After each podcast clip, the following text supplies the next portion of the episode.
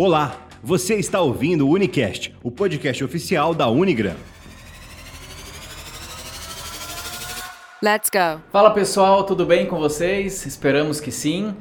Depois de uns dias aí sem Unicast, nós estamos de volta, como vocês podem ver aqui com convidados especiais. E o mês de abril é comemorado o Dia de Conscientização para o Autismo e por isso o nosso tema do Unicast de hoje é esse, e para isso nós convidamos aqui algumas, algumas pessoas, alguns profissionais que atuam com isso, que vivem isso, para poder tirar algumas dúvidas, falar é, o que é exatamente o autismo, falar alguns sinais que as crianças elas dão, que podem identificar, né, diagnosticar é, essa síndrome e também falar um pouco sobre o tratamento. Então por isso o tema do nosso Unicast de hoje é Meu filho é autista, e agora? Então nós vamos receber aqui agora a Tatiana Carrosa, ela que é psicóloga familiar da AAGD, que é a Associação de Pais e Amigos dos Autistas aqui da Grande Dourados. Também está aqui com a gente o Edilson Rebelo, ele que é pedagogo, colega nosso aqui da instituição, e também a professora Denise Matos Manuel de Souza, que é psicóloga e também colega nossa aqui da Unigran. Tudo bem com vocês? Tudo bem. Tudo bem. Olá. Primeiramente, muito obrigado por vocês terem aceitado o convite e falar desse tema que é extremamente importante. Né? A gente estava conversando um pouquinho antes de, de começar aqui e falar da dificuldade que se tem, né? Dos pais é, perceberem essa, esses comportamentos, perceber essas dificuldades e principalmente fazer o diagnóstico, né? Então nós vamos falar para vocês também é, a importância desse diagnóstico precoce e com certeza vamos passar por vários assuntos, vários conteúdos que vão ajudar vocês ou outras pessoas que querem saber sobre isso. Bom, vamos começar. Então, primeiro eu queria que é, vocês falar que é um bate-papo informal mesmo, pode ficar à vontade, interromper, falar. Eu queria que vocês explicassem pra gente, primeiro, o que é o autismo. A gente ouve muito falar sobre isso, né, mas a gente tem uma vaga ideia. Né? Mas o que é então o autismo? Bom, quem quer responder? Bom, o autismo se caracteriza que ele não é uma doença, né? A primeira coisa que a gente precisa deixar bem claro é, é um, um cérebro que se desenvolveu de uma maneira diferente, né? Um, um transtorno do neurodesenvolvimento. A gente não sabe exatamente qual é a causa do autismo, mas a gente supõe que possa ter fatores ambientais e genéticos uhum. juntados juntos com, com, a interferência do meio. O que, que é o autismo? A gente caracteriza o autismo por um tripé. É um déficit na comunicação, na interação social e interesses restritos e comportamentos estereotipados. Caracteriza a criança só come um tipo de alimento, só faz movimentos com a mão, pula para frente para trás, não consegue, não tem a fala, ou a fala é estereotipada, utiliza frases de filmes para se comunicar, por exemplo, não tem uma conversa fluida, alguns não têm interesse em pessoas, preferem coisas ou partes de coisas, em vez de brincar com o brinquedo todo, brinca só com a rodinha, com a portinha que abre e fecha. Isso caracteriza o autismo. É, e aí tem uma noção que, é, de uns anos para cá, de espectro. Né? Então, antigamente você tinha uma noção dos casos mais severos, né? uhum. né? então, com essas estereotipias muito graves, né? É, um déficit de linguagem muito exagerado, é, e aí tinha umas, umas diferenças né, de, de, diagnósticos. Hoje, com essa noção de espectro, uh, se aumentou um, ah, o escopo né, de comportamentos que vão passar a enquadrar esse transtorno, né? o que acaba muitas vezes dificultando o diagnóstico, né? porque Uh, um autista não é igual ao outro, como uma pessoa não é igual a outra pessoa, né?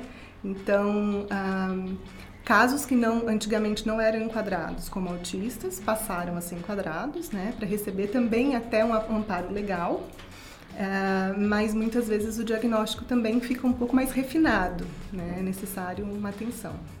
Hoje, é, vocês falaram muito da questão da fala, né? Que é um dos principais indicadores que a criança é autista. É, essa realidade, a minha dúvida é a seguinte. Hoje, por exemplo, um, é, um pai, uma mãe que talvez não tenha uma formação, uhum. né? Ela, é, só quando a criança ela tem é, essa dificuldade é, de comunicação é, agravante que ele vai pensar a possibilidade de ser autista? Hum, na verdade, não. Tem crianças que falam muito, que são verborrágicos, assim, uhum. mas que apresentam outros comportamentos. Por exemplo, a seletividade alimentar o contato visual, a falta de contato visual com a mãe, ou não consegue manter esse contato visual por muito tempo. Tem comportamentos que aparecem na escola, quando a criança entra na pré-escola. Não consegue ficar sentado, não consegue interagir com os pares, não consegue atender comandos verbais, não consegue seguir instruções, principalmente quando são três sentenças ou mais, uhum. a criança se perde, não consegue fazer essa interação. Esses sinais também ajudam além da questão da fala. A fala é um só componente.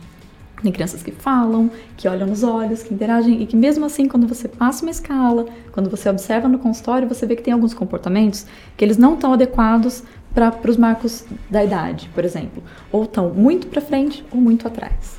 Não se desenvolveu de forma adequada. A gente fala que é o desenvolvimento atípico. Isso, exatamente. Até porque é, existem vários, vários é, estágios, vários níveis de autismo. Hoje né? nós falamos em três, né? Nível 1, 2 e 3. Mais ah. leve um, mas mesmo assim a gente fala de um espectro. Eu costumo brincar no, no consultório que vai de 0 a 100. Então, sendo zero mais levezinho e 100 o mais comprometido. Então, tem uma gama de variações muito grandes aí. Às vezes, uma criança apresenta um comportamento e outra criança da mesma família completamente diferente também autista. Todo indivíduo ele tem uma característica única, então a gente não pode colocar um rótulo falar assim, olha, é, todo mundo é igual, uma receita, uma bola de remédio. Então, Por exemplo, a criança chegou na idade e não começou a falar, não pode falar, não, é autista. Não, né? não pode, é, é, vai ter traços, é, características que a gente vai começar a observar. Exemplo, a criança é um bebê pequeno ali, o pai passeia com ela na rua e tem um cachorro tá vendo? Então ela não tem aquela relação do contato visual com o cachorro em relação com o adulto, a pessoa de afeto, o cuidador dela, então ela não tem aquela interação social. Então isso poderia ser um traço, mas não significa que a criança ou o bebê não olhou para o cachorro, não fez a relação, já vamos rotular, diagnosticar, ah, você tem autismo. Então a gente vai analisando processos de fala. Então a criança, até um ano, um ano e dois meses, ela vai ter pelo menos uma palavra falada de é, mamãe, papai, alguma coisa. Se a, balbuciar algo. Então se ela não está balbuciando, então a gente começa a analisar. Uhum. É uma falta de uma estimulação dentro do ambiente é, doméstico, pelo fato de conviver somente com adultos, não tem aquela relação com outras crianças, ou até mesmo uma criança que fica muito tempo na frente da televisão, não tem essa relação. Então a gente não pode dizer que uma criança ou um bebê que não fez o balbuciar numa idade mais coerente é uma pessoa com autismo. Então a gente vai analisando o seu desenvolvimento é, gradual, mas a gente precisa também ter alguns cuidados. É, crianças que vão em festas, é, um aniversário de uma criança, tem 5, 6 uhum. anos e não tem essa interação social, uhum. o barulho começa a... Ela não se interessa, fica quietinha no Tem canto. algo muito específico, uhum. então assim, tem um determinado brinquedo que ela vai ficar ali só interagindo. Então aí esses os olhares mais aguçados que o adulto precisa ter. Mas não é porque não falo, não olho que eu vou ser diagnosticado já com autismo. É essa atenção compartilhada, Isso. Né? Exatamente, atenção técnico, compartilhada né? entre então, objeto para fazer essa aproximação social. É muito importante. Você diz assim, olha o cachorro, né? Pode ser que ele tenha muito estímulo, uhum. né? mas a criança ela vai aprendendo, o adulto ele vai direcionando. E no desenvolvimento a gente vê os picos, então assim, períodos que é esperado uma determinada conquista. Sim. A gente não fala que é uma regra mesmo, ó, com um ano precisa estar tá andando, com um ano e dois precisa estar tá falando. A gente diz assim, precisa flexibilizar. Uhum. Dois, quatro uhum. meses para trás, dois, quatro meses para frente. Ah, porque varia da estimulação, varia até às vezes do tempo da criança, né? Tem Sim. crianças que desenvolvem certas habilidades mais rápido do que outras, né? Vou aproveitar o que o Edilson falou ali. Eu queria que você falasse um pouquinho sobre na escola. É, como que está hoje? Uma pergunta até pessoal minha. É, os profissionais de educação hoje, por exemplo, os pedagogos, é, como que é a formação deles em relação a isso? É, se precisa de uma é, se eles têm, por exemplo, condições de é, identificar essa, essa criança, esses sinais, e que encaminhamento o profissional da educação, quando ele começa igual a Tatiana falou do prezinho lá, deu uhum. exemplo, se ele percebe esses sinais, como que ele age, o que, que ele tem que fazer? No Brasil a gente tem uma, uma defasagem muito precária em relação à educação, e em especial à educação especial. Porque hoje nas grades, independente da instituição, independente do nível, a gente tem uma ou duas disciplinas que vão perpassar sobre a temática de educação especial, que tem que ter o rol de todas as deficiências. Ou, dependendo da instituição, uma disciplina que ela é optativa. Nem todos os acadêmicos vão fazer o uso ou se matricular naquela disciplina. Uhum. E nós temos hoje é, dentro do Brasil, instituições que vão dar cursos de pós-graduação, que a pessoa faz em seis meses, oito meses, um ano que é pago, muitas vezes as pessoas buscam porque o sistema em si não vai fornecer essa formação continuada para o profissional da educação, então vai em busca também de algo muito precário, algo que em seis meses você não vai dar conta de todo uma, um hall de deficiências que nós temos.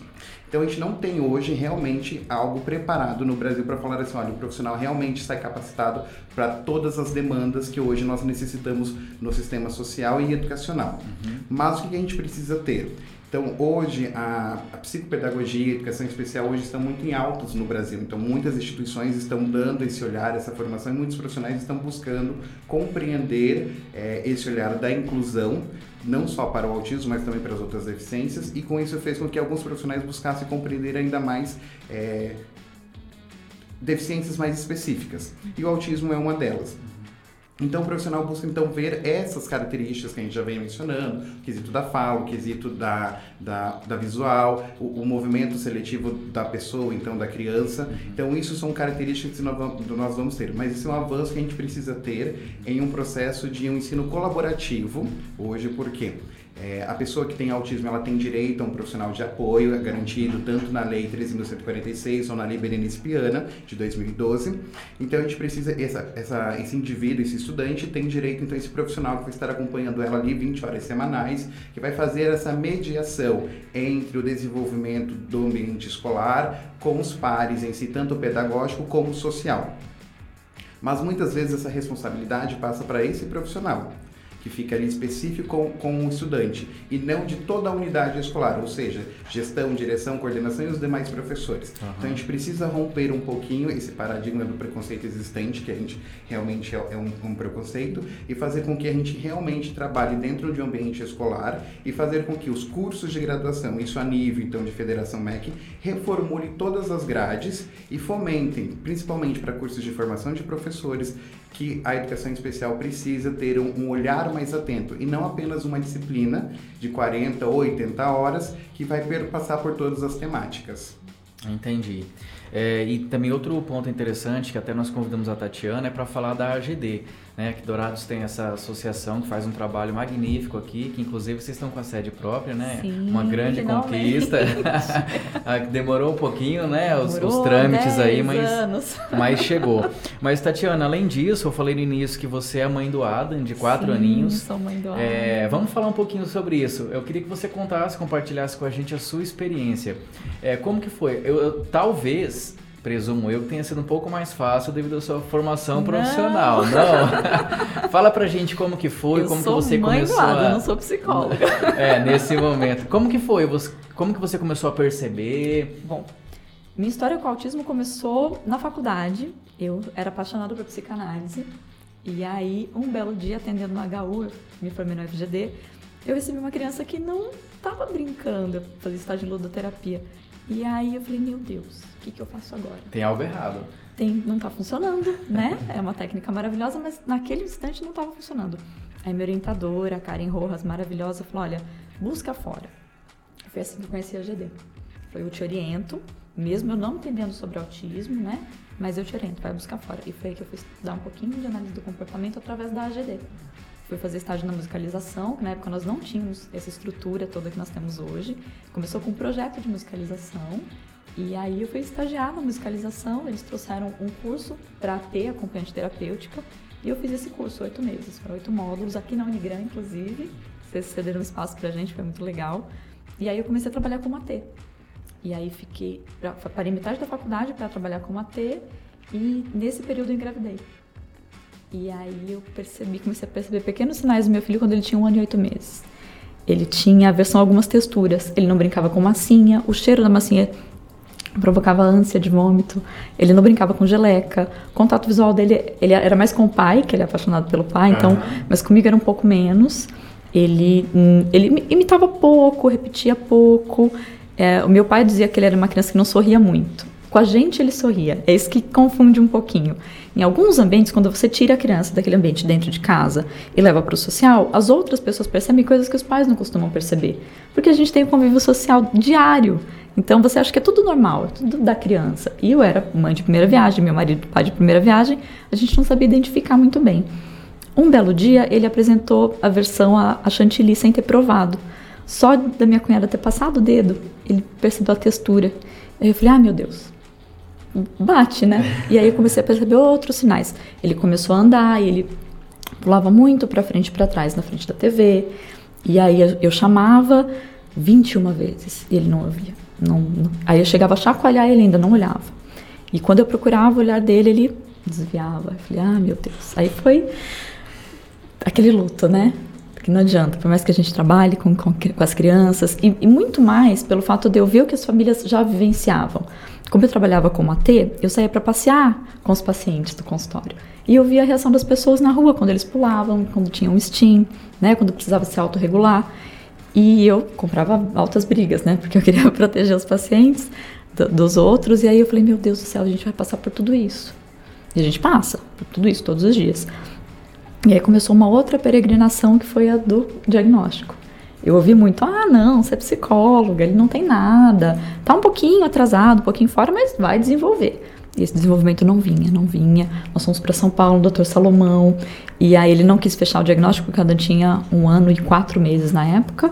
E aí nós fechamos aqui em Dourados com, ano, com dois anos e oito, porque aí os comportamentos já estavam um pouquinho mais estabelecidos, já era possível ter essa noção. E ficava muito claro quando ele foi para a escola. A escola realmente tem esse déficit na, na questão da formação, Sim. mas tem uma coisa muito legal dos professores que é a lida. E isso é uma coisa que a experiência traz. O professor, ele vê crianças de várias idades, algumas com diferença de dois, três, seis meses, dependendo, né? E ele consegue, com o olhar já de quem trabalha mesmo, ver se aquela criança tá dentro. E normalmente, quando não tá, a escola chama: olha, mãe, você não acha que é melhor ver? Então a escola é um grande aliado dos pais. Quando a escola chamar falar, mãe, você não quer ver? Vai olhar, vai procurar, vai procurar um profissional para fazer o diagnóstico. E a escola me trazia muito, olha, o Adam empurra, ele não fica com as crianças. Aí eu falei, ah, meu Deus, e a fala não tá vindo. E aí eu comecei a procurar, procurar, a gente conseguiu fechar e já começou com a intervenção precoce. Hoje ele tá um furacão, assim, um foguete, interage muito bem, joga videogame, tem ainda as questões dele, barulho muito alto, ele tapa os ouvidos, cheiro, ele se incomoda muito. Cheleise, ele já né, já desregula, algumas coisas desregulam muito, mudança brusca de ambiente, a nossa mudança desregulou muito.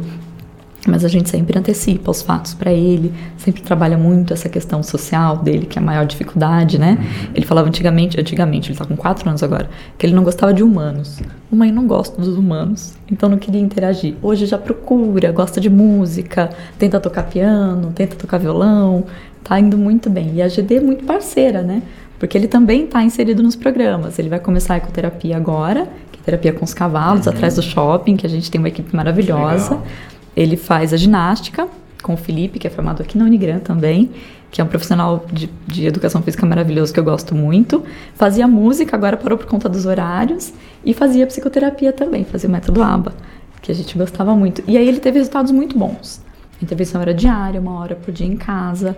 E ele foi muito bem. E aí o avanço surpreendeu a gente. Isso pode acontecer muito no autismo. Quando você coloca os estímulos adequados, não reforça comportamentos inadequados, a criança tende a melhorar muito rápido. Claro que varia de caso para caso, mas ah, o nosso foi assim. Que bacana.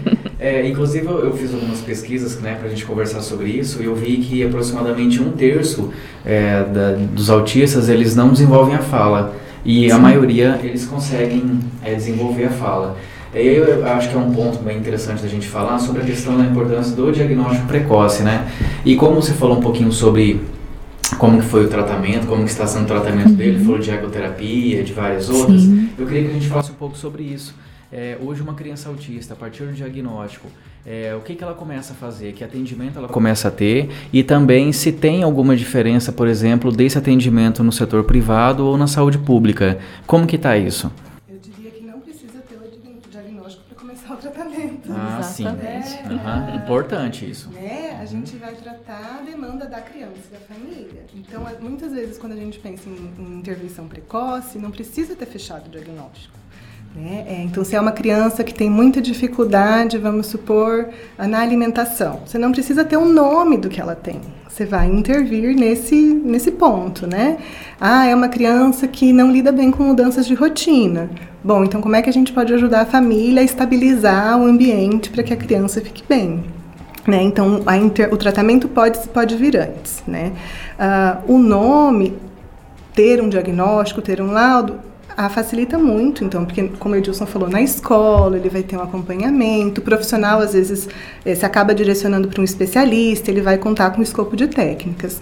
Ah, acho que a gente precisa cuidar da família também, né? Isso que eu ia perguntar, como que é a questão, porque eu imagino que assim como o, a própria criança, os pais também precisam ter um preparo para isso, né?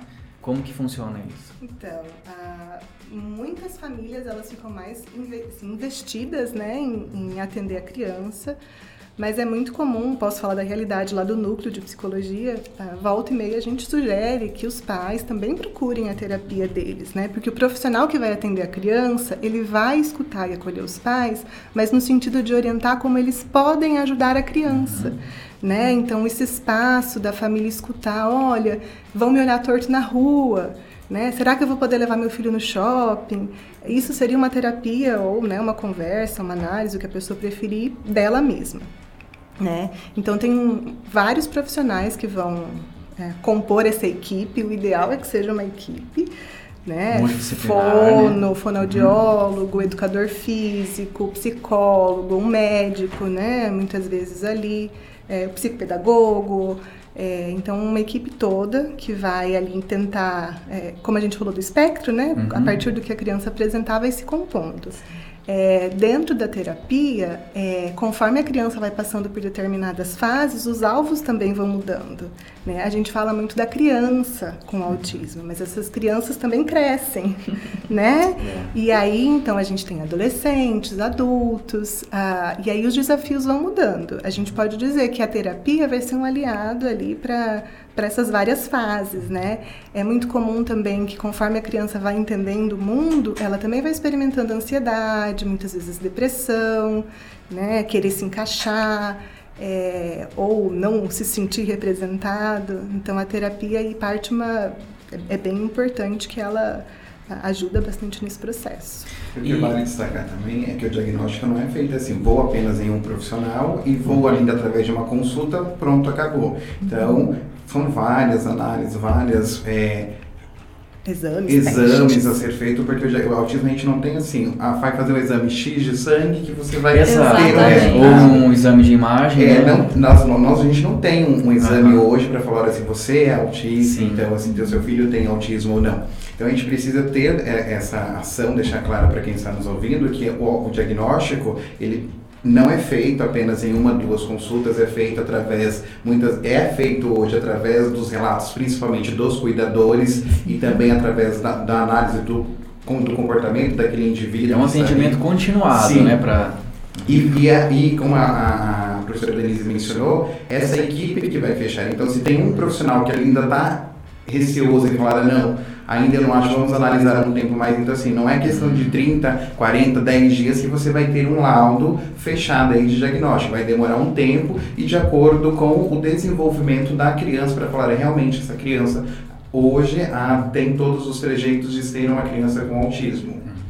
Outra coisa importante falar é que o autismo não tem cara. Não. Às vezes a Não gente. tem cara, Ai, cor, mas não, raça. pare- não tem, gente, não tem. Ai, mas né, ele não, não parece que é autista. Não, não parece. As pessoas procuram um traço físico para falar Exato, que tem uma é. deficiência. Uhum. A palavra deficiência ela traz essa bagagem de ter que ter um traço físico para você dizer. Então a gente tem hoje, a GD tem uma coisa muito bacana que agora o Marcos Mion trouxe também, que é a carteirinha do autista. Então às vezes Legal. você tá, eu tô com meu filho no mercado, ele tem uma crise, eu preciso passar pelo caixa rápido. Eu tenho a carteirinha, porque ele não tem cara. Então a gente já passou por situações que, ah, mas por que que tá aqui uma criança desse tamanho?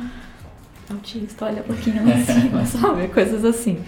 Mas é, é muito importante. O diagnóstico ele não é feito dessa forma assim tão breve. Você precisa ter análise do médico, do neuropediatra, do psiquiatra infantil, do psicólogo, da escola, do psicopedagogo, da TO, da físio. Quanto mais você tiver inf- informação, melhor você lauda essa criança. E aí você pensa, quantos profissionais envolvidos? Então a gente tem uma realidade diferente no sistema público, no Uhum. sistema privado. Né? Então, ah, centros específicos né, que atendem essa população específica acabam facilitando o acesso para quem não tem condições de buscar esse monte de profissional eh, particular. Né? Então, no sistema público é, tem um caminho mais difícil, né? Então, da parte da psicologia, são poucos psicólogos, né? Tem é, é pai, né? O pai é, é policlínica de A atendimento policlínica, infantil. que é uma porta de entrada, mas também o número de profissionais lá não é enorme. Eles atendem toda a demanda infantil, né? Então a gente tem essa É, e a gente tem que analisar também que em março de 2020 entramos em pandemia. Então esse, é- é- esse desenvolvimento para diagnóstico está completamente numa nova reformulação. Então não, não são todos os profissionais que estão atendendo na mesma demanda que atendia anteriormente. Então a gente tem aí uma dificuldade também em quesito de tempos e da demanda do profissional também para conseguir ter é, é, essa ajuda no diagnóstico do autismo. É, eu, inclusive, até ia perguntar sobre isso mesmo. Por exemplo, se o, hoje, suponhamos que eu sou um pai e eu percebo que meu filho demonstra sinais de autismo, onde que eu vou buscar ajuda? Bom, psiquiatra infantil, psicólogo, se tiver na escola, os professores e o psicopedagogo. Eu acho que é o, o inicial ali. Para você conseguir levar, fazer um relato bem fidedigno do que, que acontece em casa. E é muito importante o que a professora falou, como é que é esse ambiente de casa? Ele fornece os estímulos necessários para a criança? Porque às vezes é só questão de falta de estímulo. Às vezes não está dando o estímulo adequado, reforçando quando a criança precisa. Então a gente tem que avaliar todo esse conjunto. Que meio que a criança está inserida, se ela participa, se ela tem outras crianças na família que ajudam, a gente só ajuda muito no desenvolvimento. É, às vezes se a criança. não tem, por exemplo, convívio, não convive com outras Exato. crianças, é lógico que ela vai né, crescer não dando importância para isso, né? Exato. Se ela tem estimulação com brinquedos, se ela tem acesso a estímulos diferentes, se a casa, por exemplo, o pai e a mãe só comem arroz e feijão, não gostam de outras coisas, quando ela prova algo diferente, ela tende a recusar também. Então a gente precisa ver de onde vem a seletividade alimentar, se tem um, um comportamento é, estereotipado, se esse comportamento tem uma função, por que é que ele está presente, se é só autorregulatório, tem uma função, tudo isso a gente precisa avaliar.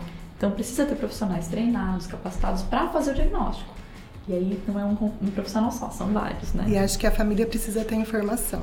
Né? Então, por exemplo, se a gente for pensar em seletividade alimentar, estudar sobre introdução alimentar é um universo. Assim, o processo de introdução alimentar que dura dois anos, então você pensa, dois anos da vida da criança ela está na introdução alimentar. Exatamente. Ela- elas passam por fases de maior seletividade. Então ela vai cuspir, pegar o alimento, bater, jogar no chão. Falar que não quer. que- Falar que não quer. Se ela não, ela não precisa nem falar, ela vai virar o É. pratinho. né? Então acho que os pais estudarem sobre o desenvolvimento infantil. Né? Hoje a gente tem acesso à informação, informação boa. Né? Então acho que se informar sobre as, as coisas também é uma, uma porta de entrada bacana. E essa, e essa nossa fala aqui, a gente sempre está trazendo o olhar para a criança. Mas também vamos pensar aquele adulto que hoje já estaria com 15, um adolescente, um adulto que está com 20, 25 anos, que no ambiente escolar sofreu bullying pelo fato de ser diferente do padrão normal posto pela sociedade, então não tinha aquela interação totalmente com a sala, tinha outros gostos.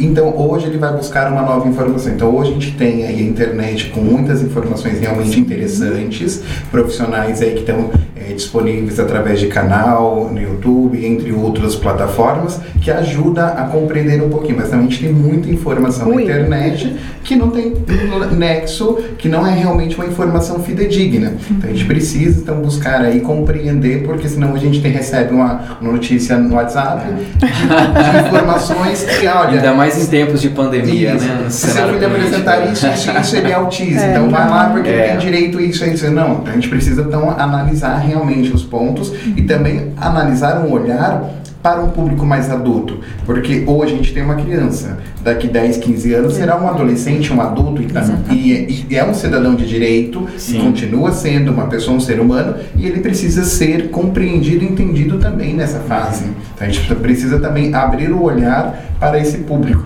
E o número de pesquisas com adultos é bem menor. Sim. É, Então, é, na verdade, até eu estava pesquisando sobre isso e eu vi que há uma carência muito grande de pesquisas em relação ao autismo, né? E até uma dúvida que surgiu também foi como que funciona, por exemplo, hoje. É, tem essa, essa é, mensurado quantos, por exemplo, eu vi que mais ou menos é, por ano cerca de 150 mil é, crianças são diagnosticadas com autismo. É, como que está a questão dos adultos? Porque a gente sabe que muitas, nós estamos falando, muitos pais, muitas famílias não têm informação. E aí, né, a criança cresce, se desenvolve e se torna um, um adolescente, um jovem, um adulto. Como que é a procura para esse atendimento? Vocês, por exemplo, na associação, chega adulto lá? Sim, sim. Eu fiz o diagnóstico de um rapaz há um pouco tempo, enfermeiro formado, trabalha na HU. Enfermeiro formado, Sim. olha só. E assim, tem adolescentes já com 18, nós temos na AGD dois queridos, a Ellen e o Bruno, que são adultos, o Caio já está com 18 anos. Então essas crianças crescem e a gente precisa pensar nisso. Uma outra questão muito interessante, que o professor estava falando e eu lembrei, é a questão do diagnóstico tardio. Hoje em dia se fala muito no diagnóstico tardio. Na semana retrasada eu estava numa live na escola Floriana Lopes e tinha uma dentista, Milene, de 42 Sim. anos, que foi diagnosti- diagnosticada tardiamente. E hoje ela fala, nossa, agora eu entendo por- o que, que acontecia comigo. Né? Mas ela teve que buscar e ela teve que aceitar também a questão do diagnóstico, porque até para ela o autista era quem balançava e ela não balançava, né? Tanto porque o autismo se apresenta de uma forma diferente nas mulheres, né? Principalmente quando ele é leve. A mulher, ela tenta se encaixar, ela tem um traquejo social um pouquinho diferente. Não adianta a gente falar que homem e mulher são iguais, porque não é. Na prática, na prática é diferente. Então ela tentava se encaixar e a gente bateu um papo bem gostoso assim. Eu falei, nossa, que interessante, né? Ver por esse viés. Uma pessoa que normalmente é criança, ela não consegue verbalizar quais são as dificuldades, o que, que ela está sentindo, por que, que ela está pensando ou querendo diferente. Falar abstrato, né? Exatamente. Não tem essa questão da abstração, é tudo muito concreto. Meu filho é muito assim. Às vezes eu falo alguma coisa de uma forma literal, por exemplo, agora na Páscoa, eu esperei ele dormir e fiz as pegadas do coelhinho pra Aham. ele né, receber. Ele não gosta do ovo de Páscoa nem muito do chocolate, mas ele gosta de videogame. Então eu mandei fazer um controle de Playstation de chocolate. Ah. Também não deu certo, ele cheirou o ovo, não. Mas do coelhinho foi muito engraçado, porque eu fiz assim, na minha cabeça, né? As pegadas saindo do quarto dele, indo para uma gaveta na sala para poder esconder, que a gente morava no apartamento, e saindo daquela gaveta, indo para outra, e depois atrás numa mesa. E não pensei que eu tinha que fazer o coelho saindo, pulando pela janela. Ele achou que tava lá dentro. Ele acordou e falou: Mamãe, eu achei que era de verdade, você mentiu pra mim. É mentira. O coelho, por onde ele foi? Ele cavou, ele saiu pela porta? Você que fez de cola. Eu falei: Filho, não foi de cola, foi de tinta. falei: Eu não vou fazer mais, porque a gente. Parece que eu tô sempre a um passo atrás dele. A compreensão dele é muito refinada. E aí também de, de entender que o autismo não equivale à deficiência intelectual. Sim. Exatamente. Que é muito que as pessoas às vezes julgam, né? Pode Então, ser uma comorbidade. Pode ser uma como pode ser a comorbidade. síndrome de Down, como pode ser o TDAH, mas uma coisa. Inclusive a síndrome, o transtorno de processamento sensorial. Nem todo autista tem transtorno Sim. de processamento sensorial, nem todo mundo que tem transtorno de processamento sensorial é autista. Que é a questão dos cinco sentidos, que são um pouquinho diferentes, ou processam de Entendi, mais ou é. processam de menos. Mas só para fechar ainda a sua, a sua pergunta, o que, que a gente tem como comparação muitos relatos? Que as pessoas hoje, adolescentes e adultos, vão buscar na internet essa informação pelo fato que a sociedade julga tanto. Por que, que você não participa de festa? Por que, que você não faz isso? Por que, que você não faz aquilo? Aí, pelo fato de todo mundo começar a questionar, ela busca um conhecimento. Na fase adulta ou na adolescência, ela vai falar, não, pareço autista, será que realmente eu sou uma pessoa com autismo? E daí ela começa a conversar com a família, toda a família busca então esse, esses profissionais para ver esse, esse da- é, diagnóstico tardio. Então essa é uma característica muito comum das pessoas que têm o diagnóstico tardio, porque a sociedade começa a impor muitas ações. Então que nem assim, por que, que você é uma mulher não quer ir para uma festa? Vamos, faz- vai ter um, não, não quero. Então são essas ações que nós temos, é muito comum na sociedade dos É, E relatos. justamente uma das orientações dos profissionais é que não force a criança a nada, né? Exato. Igual você deu o exemplo de sair, né? E como várias outras, né, com crianças. Como que a gente poderia dar algumas dicas aí para A gente pode apresentar os estímulos, tudo devagarinho, dependendo da demanda da criança, do ambiente que ela está inserida, mas tomar cuidado. Quando a gente força demais ou faz de forma muito brusca, muito abrupta, pode se tornar aversivo. Ao invés da criança começar a ter interesse, ela tem aversão e não quer chegar perto. Então a gente tem que ir sensibilizando, colocando demandas menores, às vezes fragmentando uma demanda. Vamos pensar, uma criança que não gosta de aniversário, por exemplo, que é um, um querido meu, que não gostava de aniversário, não gostava do parabéns, ficava muito triste e chorava. Devagarinho a gente foi fazendo esse treino. Então, um dia a gente tentava cantar parabéns, a família foi muito maravilhosa e colocou as demandas bem devagarinho, foi introduzindo devagar, de uma maneira que ele pudesse participar, em- ao invés de fazer uma festa grande, para a criança sair correndo e não querer participar, festas menores, às vezes não canto parabéns. Se a questão é o bolo, que não gosta com cobertura, faz um sem cobertura. Uhum. Então tem meios, né? E tem também essa questão de que precisa fazer. Não precisa, gente. Nada precisa. Se a criança não está feliz, se ela não gosta daquilo, então não precisa, a gente não é. precisa colocar. A gente tem essa, essa coisa fechada da sociedade que ah, precisa comemorar dessa forma, tem que ser assim, tem que posar para foto. Não precisa. A gente tem que baixar um pouco o nosso nível de expectativa, de querer que a criança se enquadre, enquadre no padrão e a gente se adaptar à necessidade da criança, até onde ela consegue. Precisa também analisar o tipo da abordagem. Se você, a pergunta que você vai fazer, exemplo, você quer tomar banho? Mãe está perguntando para a criança uhum. se quer tomar banho. Não, não, não quero. Assim, não. Mas você vai tomar banho agora. Então a gente tem que também dosar essas informações. Então, assim, a linguagem que está sendo apresentada precisa ter todo um canal de comunicação realmente coerente. Uma flexibilidade. Sim, né? porque se você está abrindo uma, uma, uma brecha para ele escolher entre uma opção A, B ou C, e depois você fala, não, não é essa opção. Estou falando que você vai tomar banho. Não, mas você está perguntando, você quer tomar banho? Então, olha, vamos tomar banho, a gente precisa, não pode dormir sem tomar banho, se está com o pé sujo. Então, você ter outras ações, outras linguagens para fazer essa ação, no caso, o exemplo, tomar o banho. Com crianças menores, vou, eu vou falar do exemplo do meu, né, que às vezes ele não quer ir para o banho. Mas o hiperfoco dele são os heróis da Marvel, ele tem uma coleção vasta, assim. Então, às vezes a gente pergunta, eu e meu marido, é, você quer ir com o Deadpool ou com o Wolverine? Aí, ou você quer levar os dois? Ah, então vamos pegar o Fera e vamos pegar o outro, eles vão fazer uma guerra Homem de Gelo, não sei o quê. Aí ele vai. Mas tem dia que nem assim. Então a gente vai convencendo devagarinho. Às vezes precisa frustrar. E o não é necessário. Tem muita questão, muita mãe que fala, ah, mas ele já é autista e não sei o quê. cria aquele. Tem um receio, tem um dó de falar não. E aí isso só reforça os comportamentos inadequados. A criança vira o reizinho da casa mesmo, como já tem o livro, né? Mas é, é necessário que a criança tenha regras, tenha rotina, o que ajuda as suas pistas visuais. Em casa a gente tem, usa bastante, que é uma rotina. O que, que o Adam vai fazer durante o dia? Antigamente, quando ele não queria fazer nada, ele brincava comigo e virava tudo de ponta cabeça. Aí ele falava, eu virei a tia Deza, que é a fono dele, virava a Andresa de cabeça para baixo, para não ir. Mas ele entendia que era a hora do banho. E aí teve uma época, quando começou a pandemia, que ele saiu da escola, ele ia lá, pegava a foto dele de uniforme, colocava aqui. Olha que legal. Então a rotina ajuda a criança a se situar, porque assim, para uma pessoa típica, ela sabe que é, comeu tem que escovar os dentes ou tem que lavar as mãos antes de comer. Uma criança com autismo nem sempre ela tem a noção dessa cronologia, do tempo, do que ela precisa fazer no dia a dia. A rotina visual ajuda. Então a gente coloca na parede para a criança ficar bem visível. Como é que é o processo de lavar as mãos? Abre a torneira, molha a mão, depois pega o sabonete. Tudo isso ajuda bastante. Na GD a gente tem uma salinha de adaptação que a gente faz esses materiais. Normalmente nos consultórios é, esse material é produzido e a gente entrega para a família. Então, no banheiro da criança tem a rotina de como é que ela vai tomar banho, o que ela vai fazer no dia. E aí isso passo é pensado. A passo ali? Exatamente. Não tem receita de bolo para autismo, para o tratamento. Cada criança apresenta um comportamento, uma realidade. Então é o tratamento que se molda à criança. Uhum. Um é, plano é individualizado. Respeitando a especificidade, né? Exato. E Bacana. A família muitas vezes cobra e pune, né? Então assim, a gente briga, dá bronca, grita. Uhum. Uh, e a criança responde muito mais quando uma pequena conquista dela. Pode ser assim, eu escolhi o Deadpool, uhum. né? De você sorrir, balançar a cabeça. As crianças são muito sensíveis a, a, a, esse, a esse, tipo de reforço, né? Que legal. É, nós temos uma pergunta aqui, Paulo, coloca aqui pra gente. Nádia Olensky, ela. Ah, não é nem uma pergunta, é um elogio, né? Excelente explanação.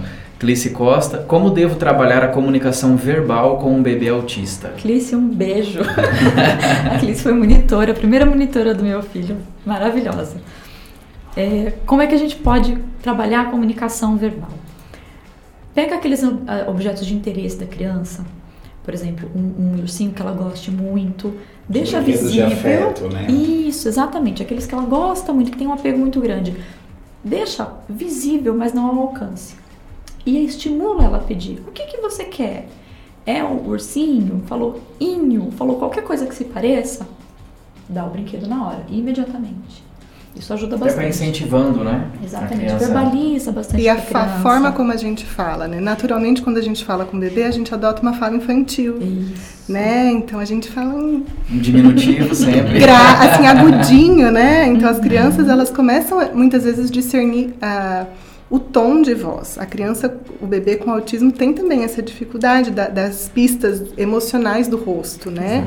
A criança que tem desenvolvimento típico, ela uh, di, distingue melhor esse tom grave, assim, a mãe faz a cara fechada. As expressões faciais, né? Mas aos, aos poucos você vai é, modelando a criança para ela fazer essas associações, aos pouquinhos mesmo, Isso, né? aos pouquinhos. É sempre legal pegar algo do interesse da criança. Alimento, a gente usa bastante comestível na clínica. Você quer? O que você quer? Pipoca. Se a criança vai balizar. A fono do Adam me ensinou uma vez que para dar sentido para a fala dele, para o balbucio dele. Quando ele começou a balbuciar, ele falava umas palavrinhas que não, não faziam sentido, mas que pareciam uma outra coisa. E a gente falava, é filho, é isso mesmo. E aí ele entendeu que a fala dele tinha função. Quando a criança percebe que a fala dela conquista um objetivo, ela tende a utilizar. Pode ser que a fala não venha. Tudo bem, a gente tem aplicativos. Na GD a gente usa o Expressia, que é um aplicativo nacional, que é muito legal, que além de ser, ele é como um PEX, que é uma ficha, né, que a gente tem no livrinho, mas eu, eu gosto muito do virtual. Eu acho que o PEX dá muito trabalho. O virtual você coloca, tira a foto na hora, vai no supermercado, coloca, é, ele lê, sai som também, né? Ele, ele vocaliza. É muito legal. Mas estimular, sempre brincar, cantar, não deixar a criança só em um brinquedo, só na TV, colocar estímulos diversificados, falar com a criança, olhar nos olhos da criança, mostrar e estimular que esse som venha. E essa, e essa estimulação a gente precisa ter um parâmetro que é entre relação família e atendimento. Não é simplesmente deixar sobre a responsabilidade, a responsabilidade do atendimento clínico, e sim fazer essa parceria entre os dois segmentos. Porque não adianta nada a criança, o adolescente ou adulto ir para um ambiente clínico, ficar ali uma, duas horas tendo um atendimento, voltar para casa e não ter esse estímulo. a mãe automaticamente entregar ali um prato de comida, é, um copo de água, de água. Então, assim, não ter esse estímulo. Não deixar que a criança ou adolescente f- fomente essa importância, indicar que precisa de algo. Automaticamente, é tudo mili- milimetricamente calculado. Então, pega isso, Tó isso, vamos faz isso, hora do banho, então assim, a família está naquela ânsia tanto da criança desenvolver que acaba não tendo, então respeitando esse limite do desenvolvimento. O que, que a gente analisa? Se a criança não verbaliza, se ela começar a balbuciar, a gente já canta uma vitória, porque é algo muito grande. Então se ela não Já é consegue, evolução, isso, né? evolução muito. Se ela não sai de casa, ela conseguiu ir com a família para o mercado, para a padaria comprar um pão, é uma evolução. Então a, a, a sociedade cobra muito que tem que ser muito rápido esse desenvolvimento. Mas a gente tem que respeitar a individualidade de cada um, porque esse é o tempo que ele vai realmente contemplar toda a sua necessidade. Isso é muito importante também, a questão da comparação. Sim. Que vem exatamente aí nessa questão. Às vezes a gente compara a criança com o vizinho, com o amigo, com o irmão, mas não é justo. A gente tem que comparar a criança com ela mesma. Se ela conseguir uma pequena vitória, já é para comemorar. Incentiva, reforça e aí tenta provocar essa resposta novamente. Ao invés de você deixar, ah, mas o irmão já tá andou com tanto tempo, falou com tanto tempo, ele não tá indo, mas ele tá indo no tempo dele. Fornece os estímulos adequados, brinca, canta, mostra, faz mímica. Às vezes a gente fala, ah, bem grande para a criança conseguir verbalizar. Qualquer vitória, reforçador na hora. Já reforça, reforça sempre. Legal. Mais alguma, Paulo?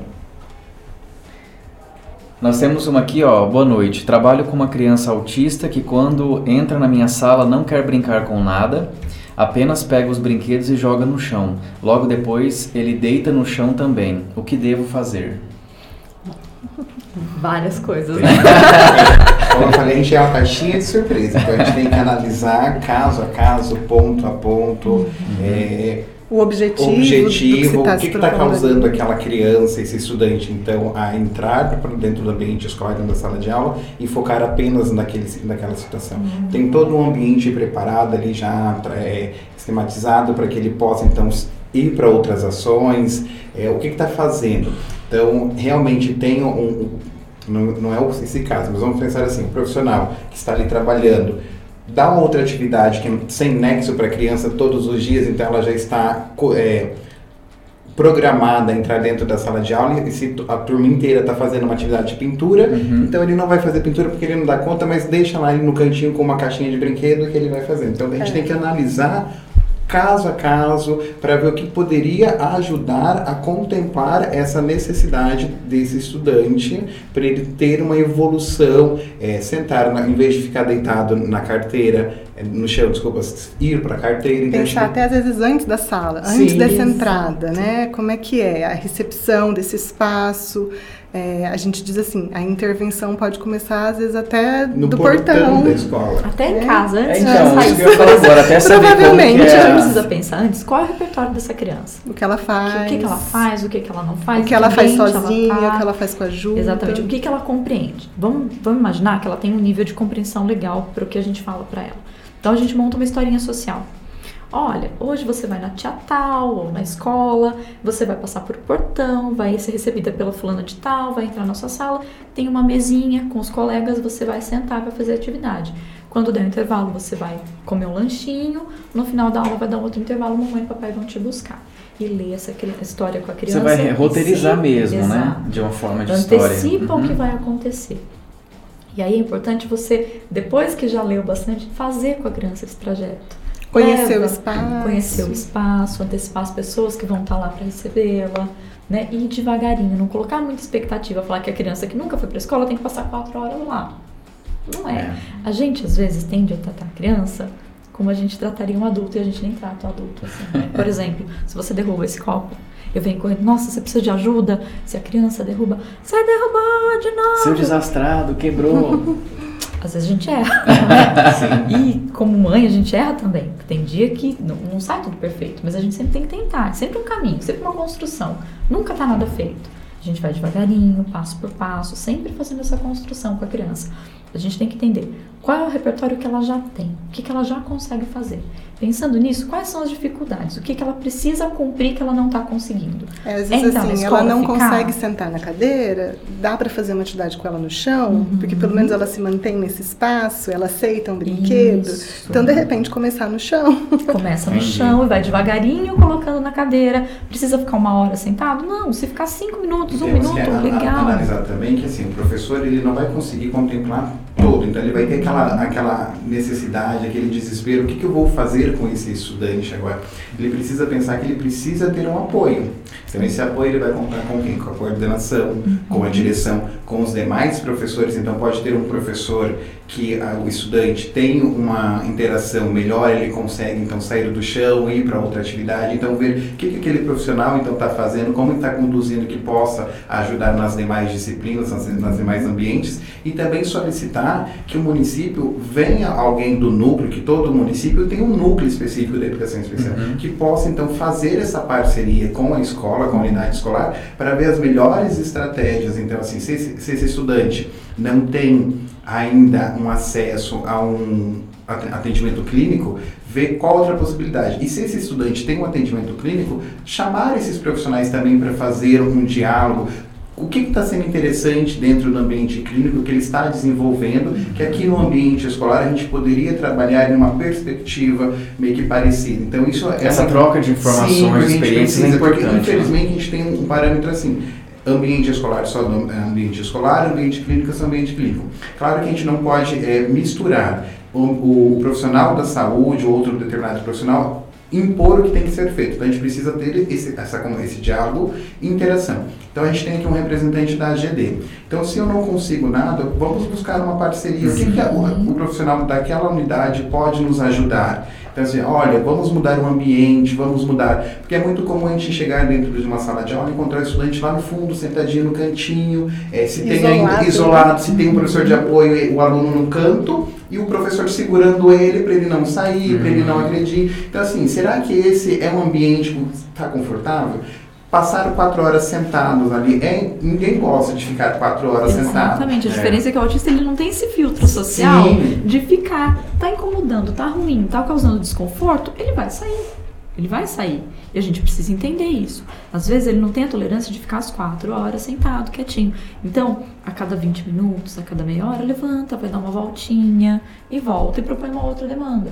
Aquela demanda tá difícil, tá ruim, não quer fazer? Faz um pouquinho, porque a gente não pode tirar cada vez que a criança chora, senão a gente reforça esse comportamento, né? Coloca uma outra demanda, ou mais lúdica, Ou espera, dá um tempinho para a criança, para ela se acalmar, para ela se regular, fazer uma atividade que ela gosta e apresenta a demanda de uma forma diferente. Né? A gente costuma fazer essa conversa. Nada precisa ser imposto, colocado. A gente precisa sempre fazer é, esse trânsito. E o que a gente precisa deixar também claro é que a gente precisa ter um diálogo bem franco com a turma que está aquele estudante inserido. Que aqui, aquelas ações realizadas por ele não é porque é birra, não é porque uhum. ele quer chamar atenção, é porque ele tem uma característica específica. Então a gente precisa deixar, porque senão dependendo como a gente trabalha com aquele estudante, é, a forma que vamos falando, a classe inteira vai, não, não vou brincar com ele porque ele é autista. Uhum. Ah, não posso fazer isso porque ele é autista. Então a gente uhum. tem que ter esse cuidado também, o profissional tem que ter esse cuidado com que a forma que vai trabalhar a inclusão tanto no contexto escolar geral, mas também dentro do ambiente da sala de aula ali, porque isso é fundamental ter a, essa relação, os, os, demais estudantes saberem que o Pedrinho, o Joãozinho, a Mariazinha tem autismo, uhum. que ele pode apresentar isso, que aquilo ali não é aquele momento que vão, vão ficar dando risada, vamos dar mais ênfase para algo que está acontecendo. Então ele precisa. Ou talvez até vitimizar essa sim, criança, né? Sim. Mas mostrar que ela precisa de um tratamento diferente. Nós né? encontramos bastante relatos de, de, de, pais que falam, provavelmente lá na GD já deve ter chegado muito isso, que quando a criança é diagnosticada com autismo, dentro do ambiente escolar muda a reação amigos Sim. não querem mais brincar, não querem mais chamar para ir para o porque é autista. Não é bem assim, então a gente precisa respeitar esse indivíduo porque é um ser humano como outro qualquer. E essa questão do autismo, né? É, esses dias eu, eu falei, mas o Adam ele faz isso porque ele é autista. Ele estava do meu lado, ele falou, mas por que você está usando essa palavra para o Adam? Porque às vezes ele fala dele em terceira pessoa. Eu falei, é filho, você é autista, mas autista é ruim. Falei, então tá bom. Então hoje a gente não vai mais falar essa palavra, tá bom? Tá bom, combinado, PIN. A gente faz. Porque antigamente ele não falava combinado, então a gente fazia o PIN. Então a gente faz o PIN comigo. Mas ter essa noção de que o autismo é ruim, ou que é uma doença, ou que é algo que. Rotular mesmo, né? Exato. né? Pra... E fazer essa desconstrução, por isso o dia, o dia 2 de abril é tão importante, com os outros pais também. Porque às vezes a gente só entende o autismo ou quando a gente trabalha com, quando a gente estudou muito, ou quando a gente tem um filho, tem um filho. ou uma pessoa na família com Sim. autismo, né? Uhum. Então a gente precisa explicar para os outros pais que ele está no parquinho e ele está mexendo os bracinhos, mas ele não vai bater em ninguém. Se acontecer dele agredir alguém, vai ter um responsável por perto, vai pedir desculpa e vai explicar. Uhum. A criança não vai lá querer agredir ninguém. Ela está brincando de uma forma diferente, de repente ela tem um estímulo, mordeu alguém, mas isso significa que a criança é agressiva. Né? A gente tem maneiras de contornar a situação e colocar a criança para brincar no ambiente social. Isso é necessário para ela. Não é porque ela é autista que ela não quer brincar, que ela não quer ter um namoradinho quando estiver adolescente, né? Na verdade, eles têm tudo isso. Sim. Eles têm desejos, têm vontades. Alguns não, e tudo bem também, não tem problema. A gente precisa é, desconstruir essa ideia que a gente tem do autismo para os outros pais também. Porque, na verdade, o comportamento, quando vem da criança, é óbvio que eles estranham um pouquinho criança que não brinca da mesma forma que eles brincam, ou que não entende o que eles estão dizendo, ou não fala da maneira como eles conseguem entender. Mas mostrar para os pais que é tão necessário esse convívio e que enriquece os dois lados. E provavelmente essa criança vai perguntar para os pais por que essa criança é diferente. Então, Sim. se os pais tiverem uma resposta né, uhum. melhor e de aceitação, uhum. uh, na escola também ajuda, Sim. né? Sim. Bom, eu estou super feliz por, por esse bate-papo. Eu acredito que, assim como eu, muitas pessoas que estão acompanhando a gente também aprenderam muito e também quem vai assistir depois. Mas o nosso tempo já, já estamos extrapolando o nosso tempo, então infelizmente nós vamos já partir para o encerramento. Antes, tem mais uma última pergunta que eu achei bem interessante, queria que vocês respondessem. É, é do Instagram, a Rosimeire Colares. Ela colocou assim. O que fazer quando os professores, por exemplo, percebem algo diferente na criança, porém a família não aceita? É algo que... É. Imagino que deve ser uma das maiores dificuldades Olha, de vocês, che né? chega muito a fala, né? Eu trouxe fulano aqui porque a escola mandou, mas eu não sei. Você devia ir lá perguntar para a escola. Vamos partir do seguinte princípio. Nós temos aqui duas mulheres, são uma mãe, se a mãe também, há duas mães, então vamos analisar o seguinte. A mãe gestou um filho, nove meses, tudo. A sociedade sempre coloca essa responsabilidade para a mãe. Seu filho, que venha com saúde, duas pernas, dois uhum. bracinhos, toda aquela responsabilidade. Então, a sociedade já cobra ali da, da mulher, da, com o período gestante, de ter um filho perfeito. Uhum. Então, se você vem fora do padrão normal, independente de ser autismo ou, ou outra, se outra deficiência, já é um pouquinho. Então, a sociedade julga muito. Então, a família, ela tem O que a gente tem nos relatos históricos? Que a pessoa com deficiência, ela era trancada em casa, ou ela ficava sobre ah, os cuidados da igreja, Uhum. porque a sociedade não aceitava pessoas que não apresentavam aquele padrão, Uhum. biotipo, tudo como se fosse condizente.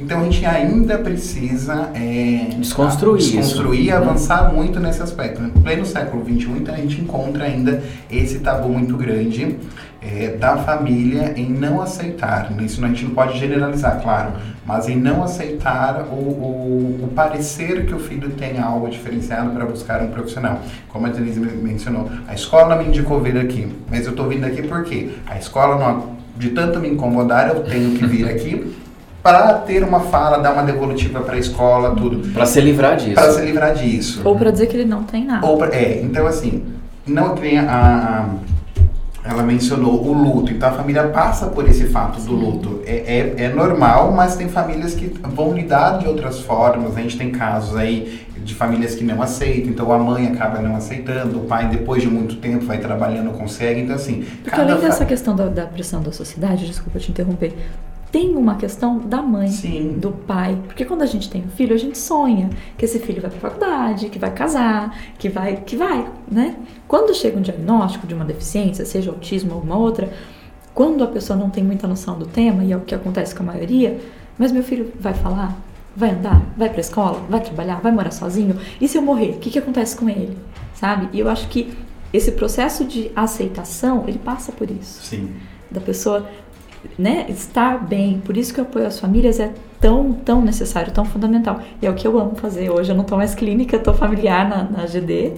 E a gente faz muito isso, de acolher essas famílias. A gente abriu o cadastro agora. Hoje nós somos 244 membros, mas não 244 crianças, porque algumas famílias têm dois ou três com autismo. Esse número aumenta. Né? E quando eles recebem o diagnóstico, fica meio que sem esse norte. O que, que vai acontecer com meu filho? Às vezes eu recebo famílias na GD e falo, mas e aí, ele tem futuro? Vai. Sabe, dá um choque, mas Se depois preocupa a gente... mais da criança é, encaixar naquele papel social que tá. Isso, né? é, é, é o filho a gente ideal e o filho real. A porque gente tem tá muito isso, né? a a sociedade. Então você Uhum. tem que ser bonito, Rápido. falar bem, falar bem, Rápido, comer bem, acertar desenvolver, tudo. acertar Exato, tudo. Tirar 10 em tudo, ser o 10, melhor. Heterossexual. Hétero, Então tudo, tudo, isso tudo, tudo vai, isso. vai, vai fazendo a somativa aí. Então assim, não é fácil. Então a gente também tem que respeitar o limite da família e entender. Mas a gente também tem que buscar compreender. Então a escola, é, quando a criança está frequentando esse ambiente, provavelmente vai ser um dos primeiros locais que ela vai identificar alguns sinais do autismo e vai começar a fazer essa conversa com a família. E aí acho que assim, provavelmente a escola não vai dizer. Não e a pode. escola também não pode, o professor Eu não pode, ser- o professor não pode, o professor não tem Parece que autonomia. é autismo. Eu acho que assim, as famílias, elas querem o melhor. Os pais querem o melhor, o melhor para os filhos. Talvez o caminho seja de você sugerir, é, olha, é, tem algumas coisas que talvez a gente precisasse de uma ajuda a mais, né? Então assim, nunca de dizer, olha, ele tem um problema, vá lá resolver, né? Mas da gente, é, quando ah, eu oriento sempre os alunos a fazer qualquer encaminhamento, eu sempre digo, vamos colocar mais um profissional, vamos consultar esse profissional para ver se ele pode nos ajudar, porque o profissional também pode olhar e falar, olha, não é a demanda e vida que segue. Então eu acho que talvez se tiver essa conversa, né, do acolhimento que é possível da realidade escolar também que a gente tem, né, mas de dizer, olha, tem algumas questões que este aluno ou esta aluna está tendo algumas dificuldades. A gente ficou pensando, será que não teria algum profissional que poderia nos ajudar para a gente melhorar mais para a criança? Então acho que troca-se a fala como como se coloca, né? Não é ele que é o problema, leve ele em algum lugar, resolve e me traga ele perfeito Sim. né? Mas é dizer assim, vamos pensar se tem alguém, algum profissional que possa colaborar com a gente, né? Para ele aprender mais, para ele ser mais feliz.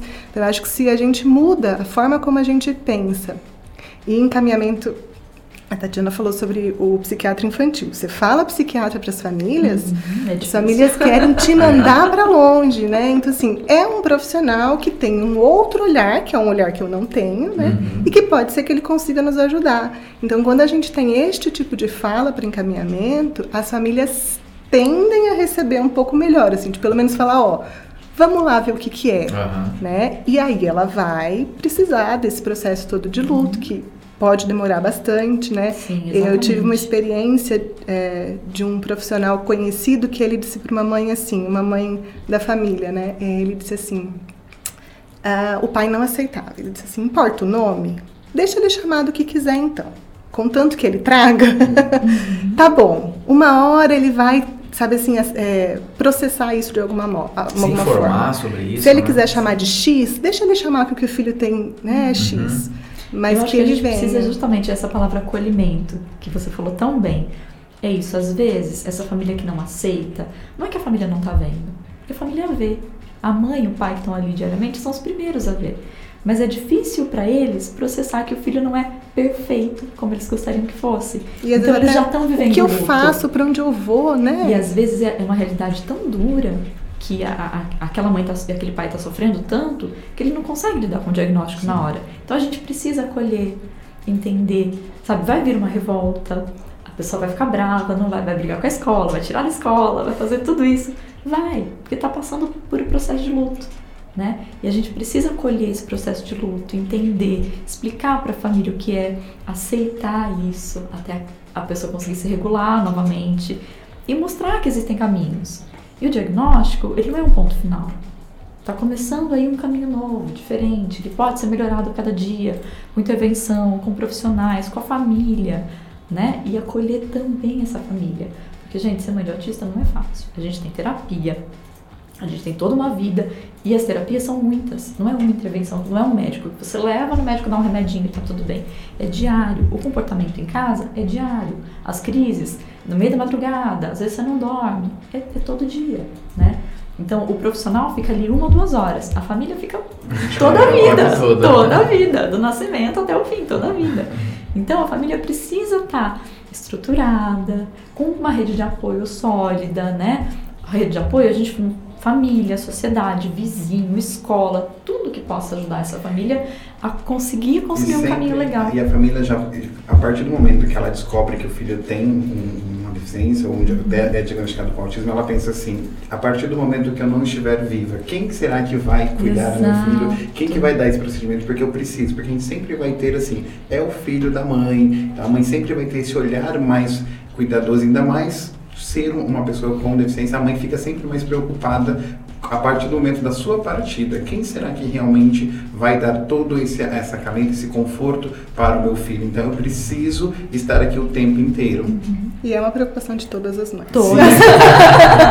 Típica, neurodiversa, é de todo mundo, não tem jeito. Pra gente encerrar, então, eu queria, Tatiana, que você falasse. é, os pais que, que, que queiram ajuda, queiram uma orientação, é, onde se encontra a associação, né, a AGD, é, um telefone de contato? Nós estamos no telefone, eu não vou lembrar de cabeça por causa do WhatsApp. Mas nós estamos nas rede- nas redes sociais. Tem o Instagram, AGD Autismo, tem no Facebook. A nossa sede hoje ela está localizada ao lado da Escola Kaique. Na Uhum. rua Zeferino, eu não vou lembrar toda, porque a gente vai tudo por GPS hoje, mas não é difícil de encontrar. Nós estamos nas redes sociais, no Facebook, no Instagram. Nós contamos com três projetos maravilhosos, que é a musicalização, a ecoterapia a ginástica. Nós também Legal. temos serviço de psicologia, agora temos duas fonos e uma psicopedagoga. A psicopedagoga para crianças a partir de 14 anos que não se alfabetizaram no ensino regular, né, que precisam desse apoio para conseguir a alfabetização. E a gente tenta expandir cada vez mais, fazer formações, trazer a sociedade para dentro da GD e a GD contribuir com a sociedade, com os professores, com os profissionais, com as famílias, tenta- tentando. É, Zeferino Vicente de Almeida, 2660 no Parque Nova Dourados, ao lado da Escola Kaique. Obrigada. E eu queria que você deixasse a sua mensagem final aí pra quem tá assistindo a gente. Olha, o autismo não é um ponto final, é um começo. É um começo um pouquinho diferente, às vezes um pouquinho atribulado, mas não, não, não é porque a criança recebeu o diagnóstico que acabou. Pelo contrário, a família vai ter que se reorganizar, se reestruturar, mas hoje nós contamos com profissionais muito qualificados para atender os autistas. Aqui na nossa região tem vários, né? E a, a gente sempre procura cursos novos, a GD está sempre se renovando, e no Brasil inteiro. Parece que agora, depois da conscientização do autismo, eles começaram a enxergar a pessoa com autismo como ela é. Não como o menino que vai ficar no cantinho da sala, que está atrapalhando, mas uma pessoa que pode ser incluída na sociedade, que precisa ser incluída e ser vista como cidadão. Então, mamães, acalme seu coração, não é o fim, é o começo. A gente está caminhando ainda. Bacana, Etilson, obrigado também pela presença. Eu queria que você falasse o seguinte antes. É, você está fazendo mestrado, né? Sim. E eu queria que você falasse do, do, do, projeto lá do grupo de estudo que vocês atuam também, que eu acho que pode inclusive ajudar ó, profissionais, né, pedagogos a, a lidar com isso. Tá. Então, eu estou desenvolvendo uma pesquisa que está fazendo, perpassando e mapeando grupos de apoio a pais e profissionais de autismo. E em Dourados nós temos um grupo que já existe há 12 anos, que é o GIAPA, que é um grupo de extensão da Universidade Federal da Grande Dourados. Então estou contando a história de criação, implementação e funcionamento. Caso alguém que está nos ouvindo queira participar, então a gente tem as redes sociais do GIAPA.fgd, tanto no Instagram como no Facebook, também pode estar participando. Então a gente realiza os nossos encontros que são mensais, uma vez por mês a gente vai debater a demanda social. Então a gente vai estudar aí a demanda que está precisando de orientações, informações para tanto profissionais, seja ele professor, fono, psico, TO, ou também a própria familiar. Legal. Não, não, é só o professor, então. Não, são todos o foco é toda a sociedade. Então, o foco é, principal é professores e família, mas também a gente tem os demais profissionais. Então, os nossos encontros acontecem agora, devido à pandemia, virtualmente. Uhum. Legal. Professora Denise, também muito obrigado. Queria que deixasse sua mensagem aí. É, acho que a gente pensar em acolhimento é pensar na mudança do meio, né?